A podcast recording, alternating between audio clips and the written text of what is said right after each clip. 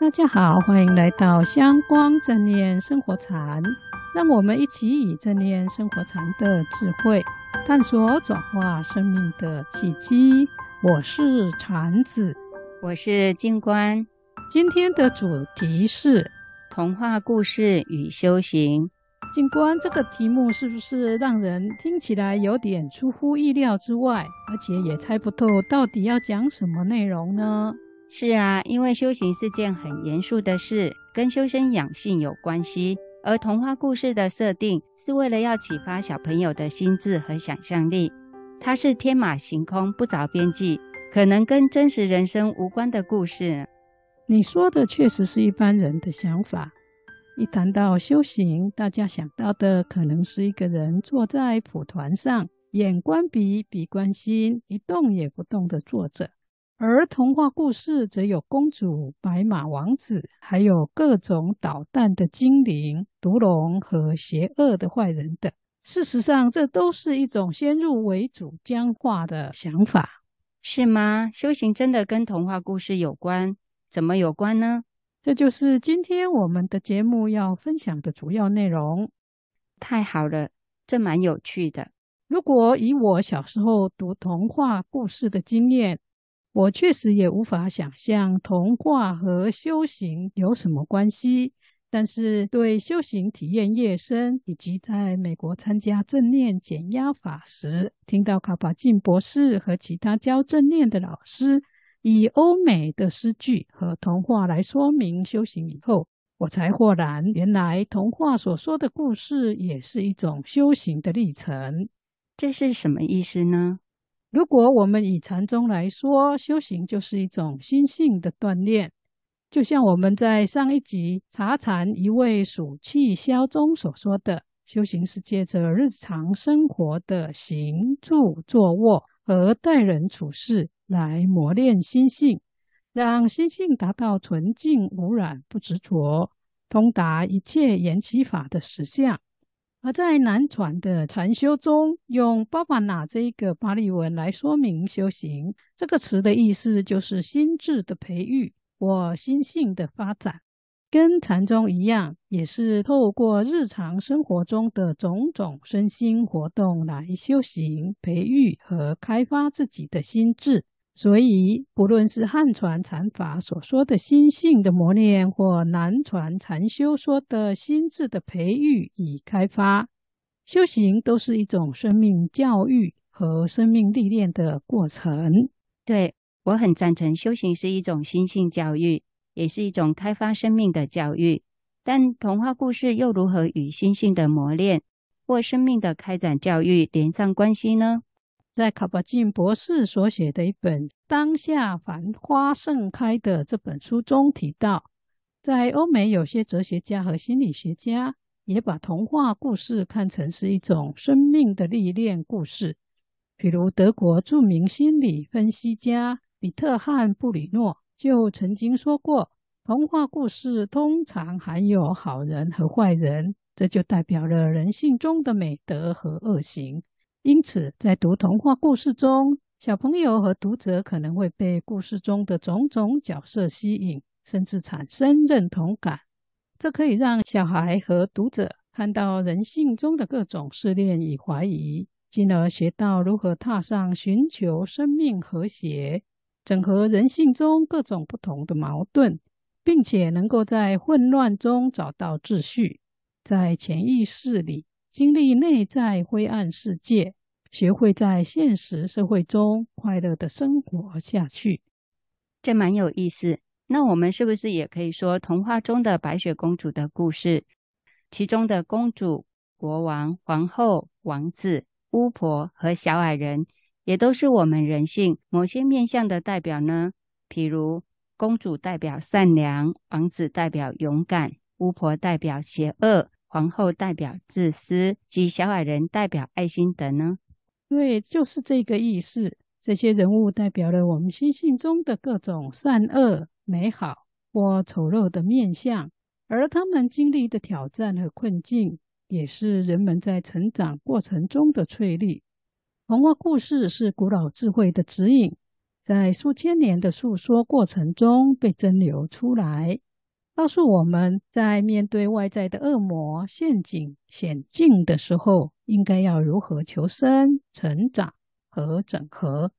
也像卡巴金博士所说的，这些故事提醒我们应该如何出发，找寻一个圣坛，让我们片段孤立的生命可以融合为一，为生命带来新层次的和谐和谅解，也因而能过上快乐的生活。这些内容呢，我们都可以借着格林童话里面。一个大家可能都看过的《生命之水》的故事中看到，静官，你有读过这个故事吗？有啊，那我们就请静官跟我们分享这个故事。很久以前，有个国王生了重病，国王有三个儿子，三个儿子想帮父亲恢复身体健康，但不知如何去找到这个药方。城中有一位老人知道王子们在寻找这种药物。就主动来告诉他们说，他知道有一种生命之水，只要你们的父亲喝上一口，病就会好。但是这种水非常的难找到。大儿子因想要邀功，心里想说，如果我找到了这生命之水，把父亲的病治好了，父亲一定会把王位传给我。当他骑着马走进了一座茂密的森林，在森林中，他遇到一位小矮人。小矮人问他说：“王子，你走这么快，要去哪儿啊？”大王子以轻蔑而傲慢的口气回答他说：“关你什么事？你这个丑小鬼！”说完后，骑着马就走了。小矮人因为听了这一句话，非常的生气，他就对他念了一句邪恶的咒语，因此大王子就被这个咒语困在山里面。二王子看到大王子没有回来，他心里暗暗想：“诶。”我哥哥一定是死了。如果我这一去运气好的话，这个王位今后肯定归我来继承。于是他就去向父亲说，他也要去找生命之水。在同样的地方遇到小矮人，小矮人同样向二王子问：“王子啊，你走这么快，你要去哪儿？”二王子也跟大王子一样，以轻蔑傲慢的口气对小矮人说：“管好你自己的事情吧。”很不屑的回答完了，就离开了。小矮人也向二王子施了魔咒，让二王子同样困在山谷中。三王子因为看到两位哥哥都没有回来，也请求国王让他去找生命之水。结果在同样的地方也遇到小矮人，小矮人也问了同样的问题：“王子，你走这么快，你要去哪儿啊？”王子很真诚地说：“爸爸生病，我要去找生命之水，你能帮助我吗？”小矮人对小王子说。你对我说话挺和气的，又真心诚意的请求我的帮助，我就告诉你到哪去找这种生命之水。小王子照着小矮人的指点出发了，他翻山越岭，漂洋过海，终于到了被施了魔咒的城堡。在城堡中，他看到一位被施魔咒的公主，就为公主解开魔咒。公主很高兴，告诉他生命之水就在城堡后面，并且跟他说。因为要报答救命之恩，他答应一年后跟小王子结婚。最后，小王子带着生命之水踏上回家的路，并在回家的路上也救了大王子和二王子。一年以后，小王子也克服种种的困难，回到城堡跟公主结婚，过着幸福快乐的生活。在这个故事中的三兄弟，其实代表了一个人的三种个性：大哥是傲慢无知，二哥也一样。所以在遇到小矮人的时候，明明不知道路，却不能诚实面对自己的无知，因而不能谦虚求教小矮人，甚至对他还很粗鲁，也因此错失了找到生命之水的机会，甚至差一点失去了生命。相对的，三王子代表了人的谦虚和诚实的本性，在遇到小矮人时，能诚实面对自己的无知和不足。虚心请教，找寻生命之水的地方，所以他才能够如愿以偿，顺利找到生命之水，医治国王的病。又因为他的善良，帮公主解除了魔咒，也因此收获了公主的爱情。那这个故事跟修行的关系又是在哪里呢？是指我们都要学三王子的谦虚，愿意面对自己不足和无知吗？这是我们都要学习的部分。但不只有这些，这个故事里的重点是，有时候我们要对自己诚实，就好像三王子承认不知道路在哪里，同时打开心灵，接受意外像小矮人一样的帮助。如此一来，就可以得到内在和外在的资源。同时呢，也要记得不能像两位兄长一样唯利是图，一心只想要赶快得到王位。所以，对他们以为没有作用的小矮人就很粗鲁和不屑。结果，聪明反被聪明误，不但得罪了小矮人，无法问道路，还被施了魔咒。这就是因为两位王子的骄慢和唯利是图的心。让他们忽视了每种事物都蕴含了很丰富的因缘和宝藏，一时被利益迷惑的心性，会让自己陷入死胡同。就像两位王子一样，不但得不到生命之水，甚至陷入迷惑的困境中，可能一辈子都出不来。在当下繁花盛开中，卡巴金博士把这个故事跟修习正念做连结。他说：“正念让我们尊重并重视自己内在看似不重要的小矮人，而不是疏离自己的心态，或者是用偏狭的野心以及另有企图的想法去做鲁莽的事。”这个故事告诉我们，只有正知事物如实的情况，才能畅行无阻。这包括承认不知道自己要去哪里。故事中的三王子就因为谦卑承认自己不知道如何找到生命之水，所以才得到小矮人的帮助。但他能得到生命之水前，还遇到了被下咒的公主。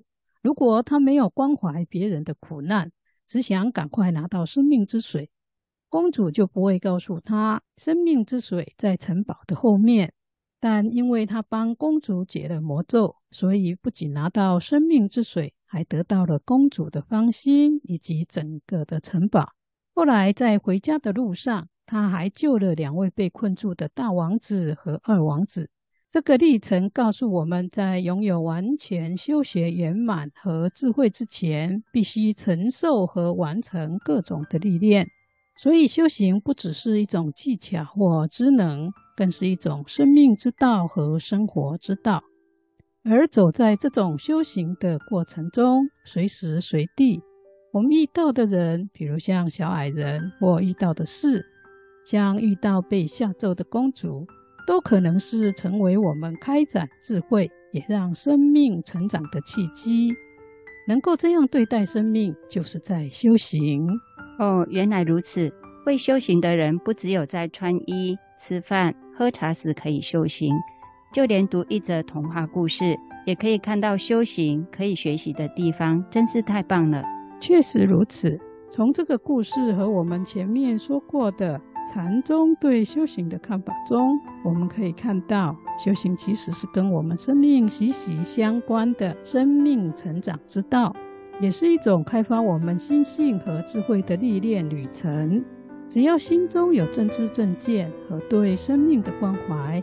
在生活中，随时随处都可以是我们修行的契机。喝茶、工作、读童话书，都可以是修行的契机。对，这是我们要学习的好心态和好眼光。大家一起努力哦！